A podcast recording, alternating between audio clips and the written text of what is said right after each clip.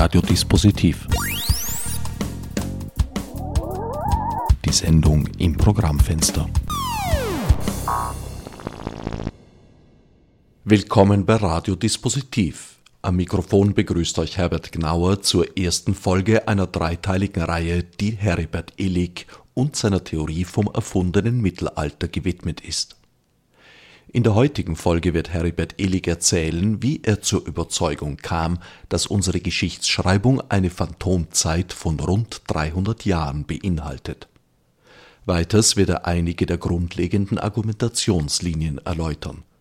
Unter anderem wird diesmal auf Fehler in der Kalenderrechnung bzw. der gregorianischen Kalenderreform sowie bislang unerklärliche Entwicklungssprünge, die sich nahezu auf allen Gebieten beobachten lassen, eingegangen der zweite Teil des Interviews wird Donnerstag nächster Woche wiederum 17.30 Uhr bis 18 Uhr ausgestrahlt und sich mit möglichen Motiven für die Zeitfälschung befassen.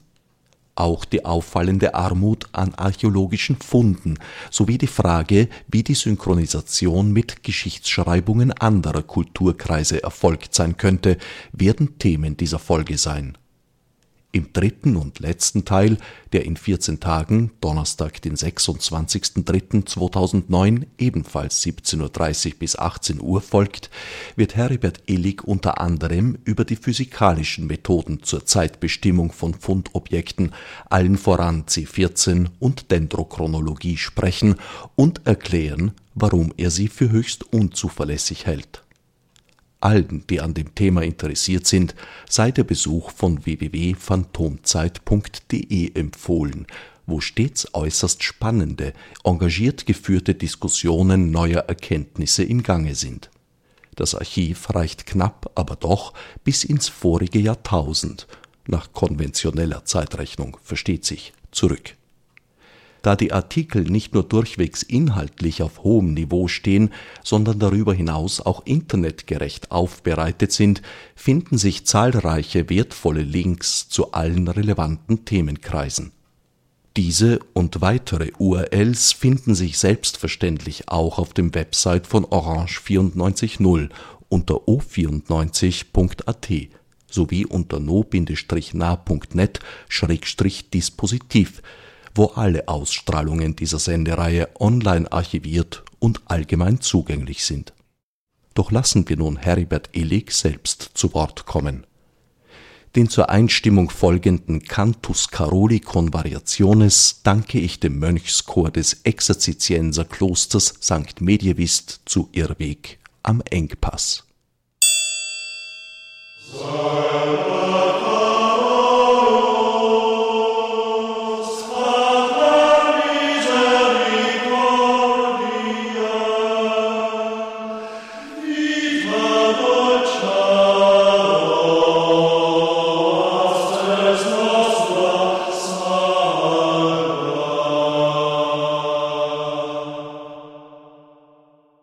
Herr Dr. Illig, Sie haben Anfang der 90er Jahre die Theorie aufgestellt, dass etwa 300 Jahre unserer Zeitgeschichtsrechnung erfunden sind, in etwa die Jahre von 600 bis 900.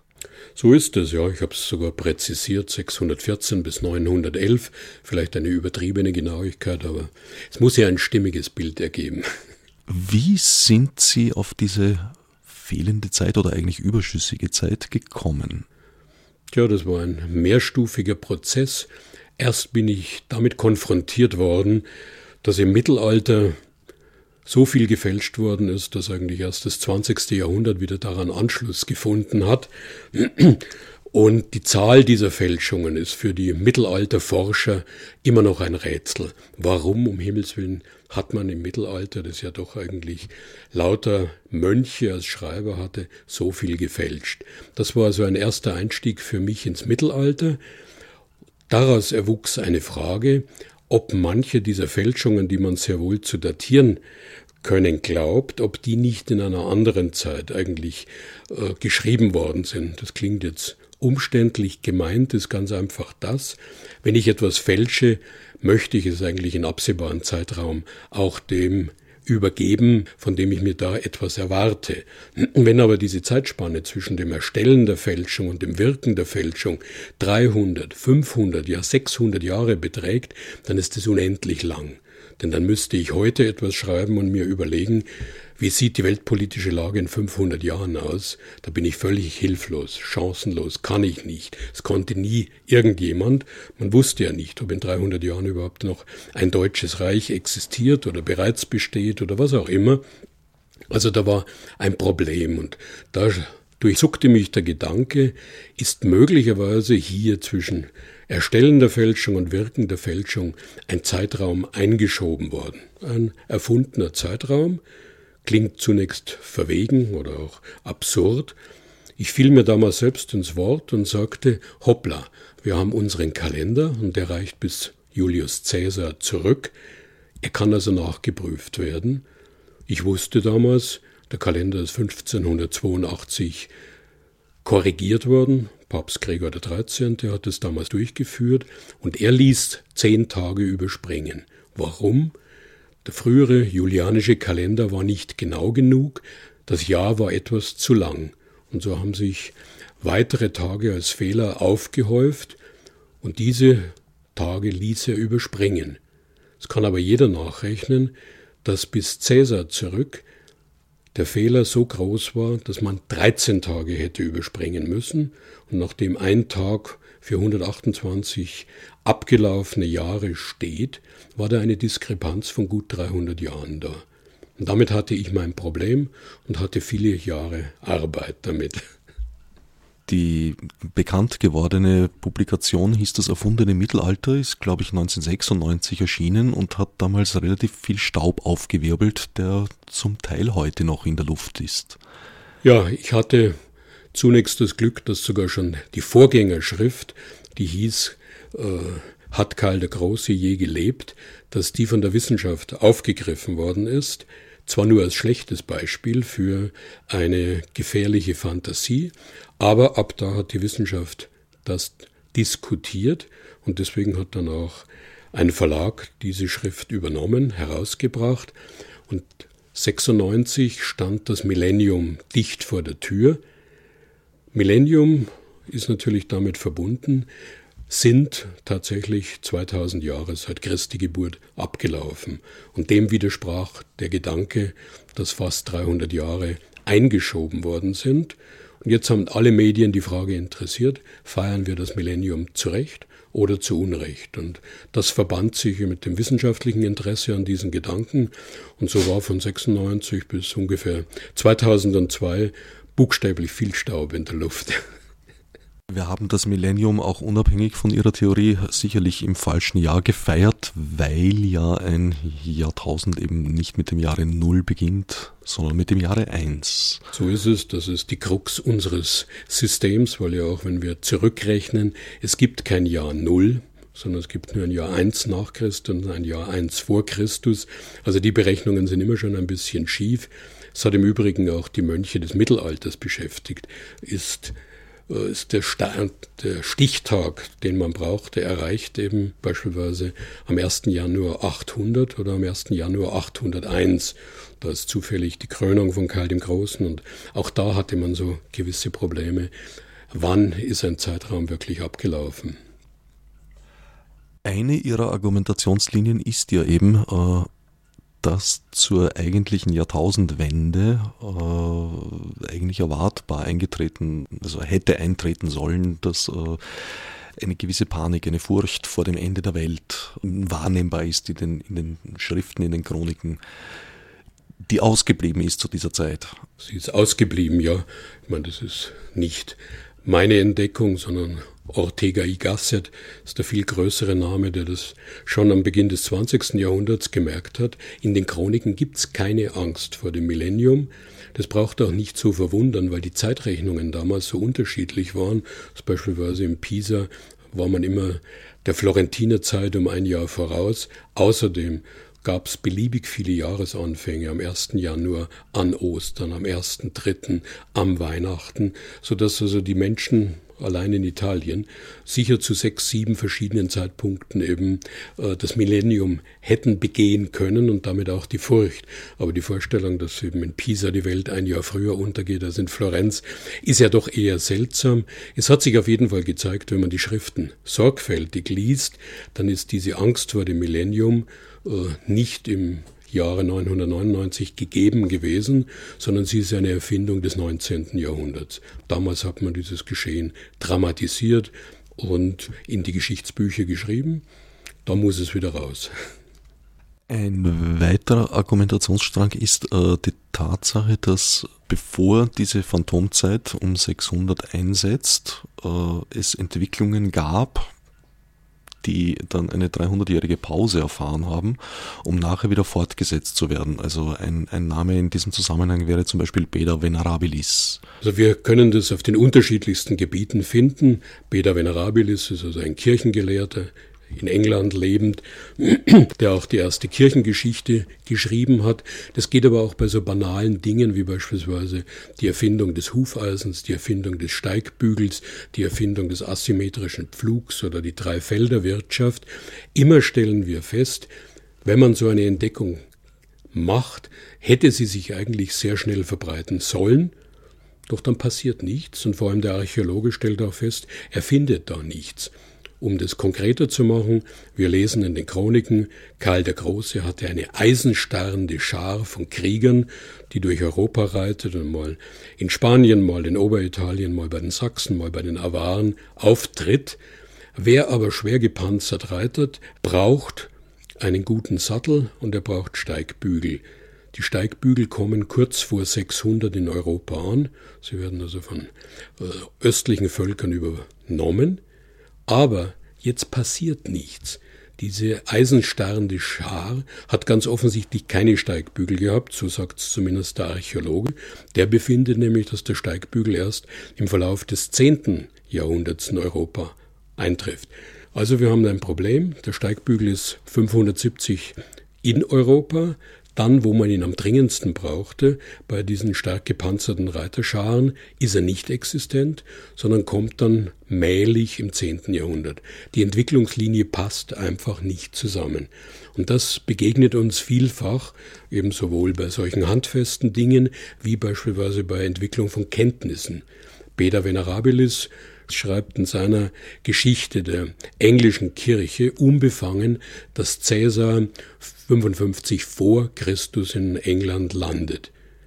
Diese Berechnung gab es aber damals nicht und sie wird auch nach Beda nicht fortgesetzt. Beda schreibt im frühen 8. Jahrhundert, so wird es berichtet. Der nächste, der aber mit Zeiten vor Christi Geburt hantiert, der lebt erst im 11. Jahrhundert. Da wäre also Beda gut 300 Jahre lang völlig unbeachtet geblieben. Gleichzeitig behauptet man aber, dass sich nach seiner Kirchengeschichte und nach seinen äh, Zeitberechnungsmethoden alle anschließenden gerichtet hätte. Das sind also so merkwürdige Unterbrechungen in einem Entwicklungsgang, der eigentlich ziemlich schnell durchlaufen hätte werden müssen, aber in der bisherigen Chronologie rätselhafterweise unterbrochen ist. Und das verlangt Lösungen. Und viele Lösungen ergeben sich zwanglos damit, wenn man sagt, hier ist erfundene Zeit eingeschoben, nimmt man sie wieder heraus, egalisieren sich diese Entwicklungen, dann wird das Geschichtsbild gewissermaßen homogen.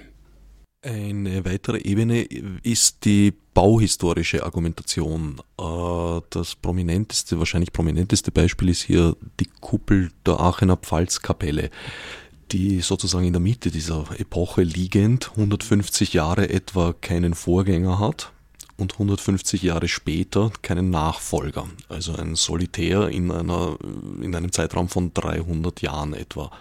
Ja, man kann das noch drastischer formulieren. Diese Pfalzkapelle, die ja heute noch steht und auch den Zweiten Weltkrieg gut überstanden hat, soll von Karl dem Großen gegen 790 gebaut worden sein. Damals gab es aber kein Vergleichsstück in irgendeiner Weise. Die Franken waren eigentlich Holzbaumeister, die haben Fachwerkbauten errichtet und konnten diesen Steinbau, es geht hier um eine Kuppel von gut 15 Meter Spannweite und gut 30 Meter Höhe, das hätten sie nur von den Römern im Westen oder von den Römern im Osten lernen können. Die Römer im Westen, also klassisches Rom, die haben die letzte Wölbung bestenfalls 400 nach Christus errichtet, also Abstand fast 400 Jahre. Die Römer im Osten waren ein bisschen später dran, die haben ihre Kuppel Hagia Sophia in Konstantinopel gegen 530 errichtet, aber danach, nach 560, sind auch dort keine Kuppeln mehr gebaut worden. Abstand ebenfalls 250 Jahre grosso modo. Also die Franken haben, obwohl sie die Materie der Steinbearbeitung und der Druckableitung von solchen gewaltigen Kuppeln nicht kennen konnten, haben ein Meisterstück errichtet, und dann könnte man aber zumindest meinen, wenn man sowas tut, wiederholt man das. Aber ganz im Gegenteil hat man auf jeden Kuppelbau verzichtet, so die herrschende Lehre, man vergisst jede Wölbetechnik und erst Ende des zehnten Jahrhunderts fängt man ganz klein wieder an, mit kleinen Wölbungen, idealerweise erst in der Krypta, weil dann der Schub von dem umgebenden Erdreich aufgenommen wird, arbeitet sich, und das ist normale Bauevolution, binnen 130 Jahren zu Spannweiten empor, die denen der Aachener Pfalzkapelle entsprechen. Das Gegenstück wäre die Vierung im Speyerer Dom, die hat den gleichen Durchmesser wie die Aachener Pfalzkapelle, ist dann allerdings sogar noch höher. Aber da war man erst auf diesem Stande, eine solche Kuppel bauen zu können, und das brauchte 140 Jahre. Die Franken haben es aus dem Stand gekonnt, so die herrschende Lehre, und sofort wieder vergessen. Und das ergibt einfach keinen Sinn. Das, sowas gibt es auf dieser Erde nicht. Einmal hat ein österreichischer Professor in einer Podiumsdiskussion dann den herrlichen Satz geprägt, wer eine Kuppel bauen will, der kann das auch. Aber das trägt natürlich keinen Zentimeter weit, denn wenn ich nicht weiß, was beispielsweise in einer Steinkuppel für Armierungen enthalten sein müssen, der wird es nie finden. Und ich meine, wir wissen heute, dass in der Aachener Pfalzkapelle mindestens sechs eiserne Ringanker rundum laufen, um den Schub der Kuppel abzuleiten. Aber das sieht man dem Bauwerk von außen nicht an. Das hat man dann mit Röntgenmethoden gefunden oder bei Kriegsschäden im Zweiten Weltkrieg sowas aufgedeckt. Aber das werde ich nie wissen können. Das heißt, wenn ich die Kuppel einfach so nachbauen will, stürzt die Kuppel ein und ich bin fassungslos und werde nie wieder eine Kuppel bauen. Also hier ist ein Element in der europäischen Architekturgeschichte enthalten, das an dieser Stelle unmöglich bleiben kann. Und das will geklärt sein. Meine Theorie klärt das, denn wenn ich das konsequent weiterdenke, sage ich, die Aachener Pfalzkapelle kann erst gegen 1100 gebaut worden sein, auf jeden Fall nicht unter einem Karl den Großen. Der verliert damit sein wichtigstes Bauwerk und er verliert auch gewissermaßen Leben und Existenz. Es gibt noch weitere Inkontinuitäten, äh, wie zum Beispiel, dass Karl der Große eine große Münzreform durchgeführt haben soll, es aber aus fraglichen Zeit eigentlich kaum Funde gibt. Die karolingischen Münzen sind zum Großteil erst viel später. Ja, also das ist auch so ein Widerspruch. Sie sagen es zu Recht. Er soll die größte Münzreform des Mittelalters durchgeführt haben, also für fast 700 Jahre. Und das Kernstück war Silberwährung, also seine Dinare sind Silberprägungen, aber es gibt A viel zu wenige für ein angeblich doch sehr florierende Zeit, also Wirtschaftsleben der damaligen Zeit, sind ja tausende von Bauten damals errichtet worden und die konnten ja auch nur mit Geld bezahlt werden, also man brauchte Denare in reicher Fülle. Der Archäologe findet vergleichsweise sehr wenige. Die wenigen, die er hat, tragen das äh, Signum, also dann das Zeichen für Carolus Magnus, man musste aber feststellen, dass das gleiche Zeichen auch im frühen 10. Jahrhundert verwendet worden ist, nämlich für Karl den Einfältigen. Die beiden Münztypen sind nicht voneinander zu unterscheiden. Also auch hier wieder eine Schwierigkeit, eine blühende Wirtschaft der Karolingerzeit hinterlässt keine Münzen. Der gleiche Münztyp, den man dem zuschreibt, wird aber in späterer Zeit verwendet. Als Knalleffekt kam noch etwas hinzu. Denn man hat vor gut zehn Jahren eine Goldprägung gefunden. Es war passend für eine Frankenausstellung, die damals in Frankreich und Deutschland gezeigt wurde. Die Münze wurde in Ingelheim gefunden, war aber in Arles, also in Südfrankreich, geprägt. Und einen Moment war man glücklich über diese Münze, weil es die erste und einzige Goldmünze der Karolinger ist. dann merkte man, die Münze darf nicht sein, denn Karl selbst hatte die Goldprägung verboten. Seitdem grübelt man, ob es eine Gedenkprägung war oder ob man eine einmalige Auslassung äh, gestattet hat oder wie auch immer. Auf jeden Fall die Münze, die zu einem Überfluss auch noch eine völlig verwilderte Rückseite hat, wie das der Numismatiker nennt, während die Vorderseite dem äh, herrschenden Vorstellungen einigermaßen entspricht. Auch das ist schwer klärbar. Eine völlig verwilderte Rückseite, das heißt, der Numismatiker bezeichnet eine Seite der Münze als verwildert, wenn eben die Schrift buchstäblich vogelwild durchs Gelände läuft, wenn ein Porträt drauf ist, das keineswegs ein Porträt ist, sondern eher eine Karikatur eines Gesichtes. Wenn sie also allen Regeln, die der Münzprägende zu beachten hat, also in den Wind geschlagen sind. Aber das nur auf einer Seite. Die andere Münze ist gewissermaßen regulär. Jetzt gibt's noch eine schöne Sache. Wir sind hier in Bayern, also führen im Moment dieses Interview in Bayern. Und die Agilolfinger, die hier herrschten, waren mit Karl dem Großen verschwägert, genauso mit den Langobarden. Die Langobarden haben in Gold geprägt, Karl der Große dann angeblich nur in Silber. Aber die direkt Versippten, die Agilolfinger, haben niemals Münzen geprägt. Und das ist sehr auffällig, dass also in dem gesamten frühen Mittelalter es im bayerischen Raum keine einzige Münze gibt. Das hieße, die Herzöge hier in Bayern wären zu dumm gewesen, um zu erkennen, dass die Franken wie die Langobarden gute Geschäfte mit diesen Münzen gemacht haben und es demnach nie kopiert hätten. Es ist unerklärlich. Die Erklärung wäre aber ganz einfach, wenn man feststellt, die Herzöge, die wir hier hatten, nämlich Tassilo, Theodo, Udo, was hier eben an Namen gab, die gab es nie wieder. Das heißt, es gibt keine spätere Prägung mit diesem Namen. Es gab also auch keine Möglichkeit, eine Münze, die eventuell später geprägt worden ist, dieser Zeit zuzuschreiben, während das bei Karl natürlich sehr einfach ist, es Karolinger auch im 10. Jahrhundert gegeben hat und verschiedene andere Könige, die Karl hießen. Also da konnte es tatsächlich passieren, dass man eben Münzen des 10. Jahrhunderts dem 8. Jahrhundert zugeschrieben hat, obwohl das eben fehlerhaft ist.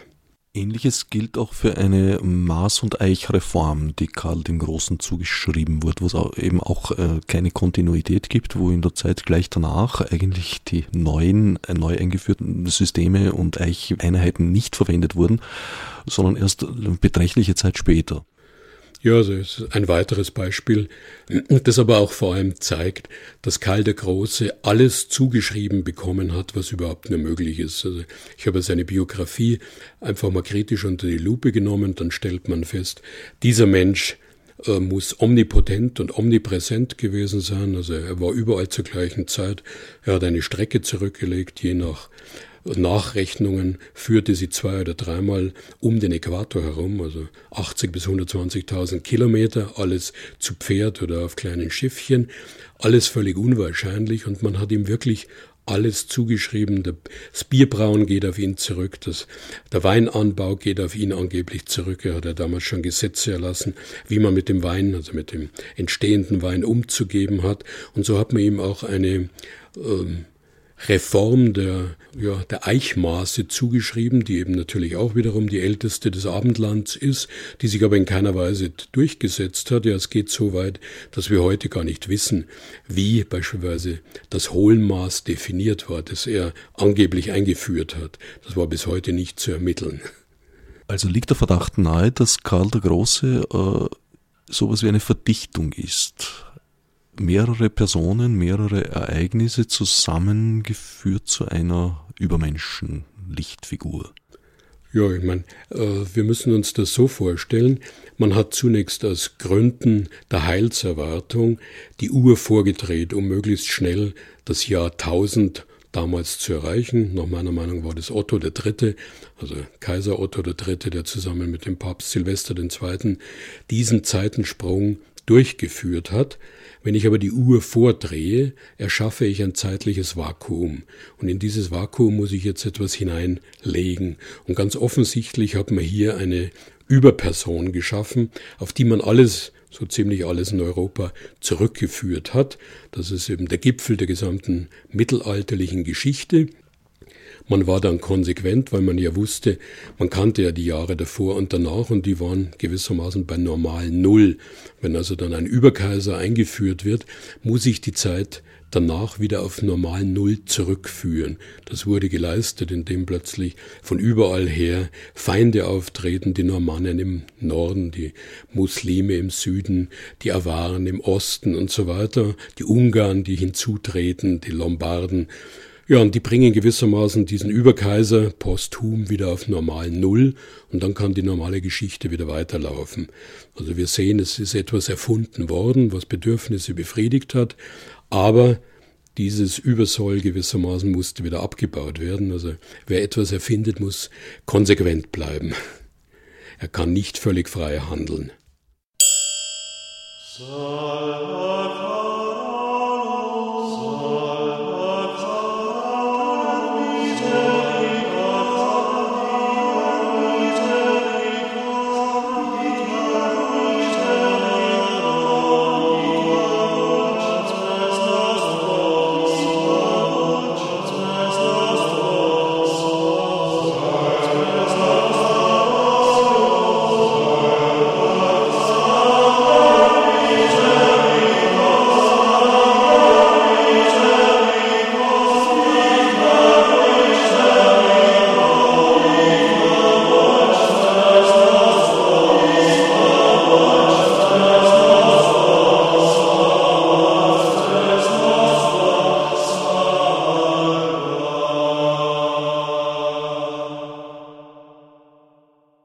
Damit wären wir am Ende der ersten Folge des Interviews mit Heribert Illig zu seiner Theorie des erfundenen Mittelalters angelangt. Der zweite Teil wird, wie eingangs erwähnt, Donnerstag nächster Woche, der dritte und letzte wiederum eine Woche später, also Donnerstag in 14 Tagen, jeweils 17.30 Uhr bis 18 Uhr ausgestrahlt Wer nicht so lange warten möchte, kann sich zwischenzeitlich unter www.phantomzeit.de Phantomzeit wahlweise modern mit schlankem F oder klassisch verspielt mit ph geschrieben, weiter in die Materie vertiefen. Und oder eine der zahlreichen Publikationen zu diesem Thema erwerben. Hinweise dazu sind auf dem Website mantis-verlag.de zu finden womit es endgültig an der Zeit wäre, das heutige Programmfenster zu schließen. Fürs Zuhören dankt Herbert Gnauer.